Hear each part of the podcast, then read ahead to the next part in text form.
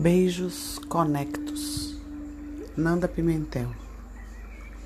Há olhares que nos beijam como se tivessem bocas, e beijos que nos despem a alma como se tivessem vida.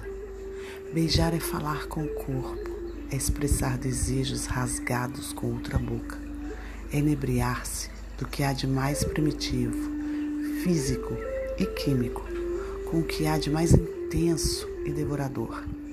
O beijo é o precedente universal dos próximos passos. É a primeira entrega, o primeiro laço. Num beijo você sente todas as vibrações e respostas do corpo e da alma. E para mim, o beijo diz tudo e é seletivo. Se não empolga, não encaixa. Difícil ir adiante vira apenas troca de saliva.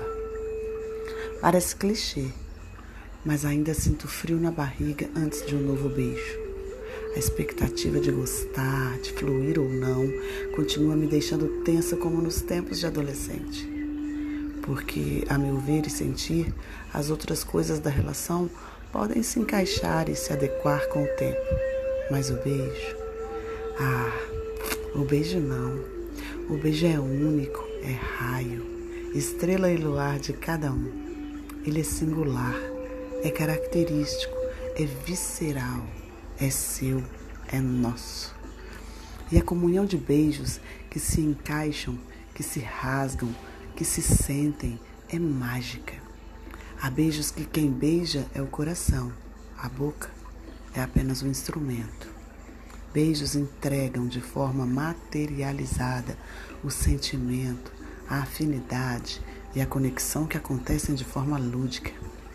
Costumo chamá-lo de beijos conectos, aqueles que são o seu número, a sua conexão perfeita.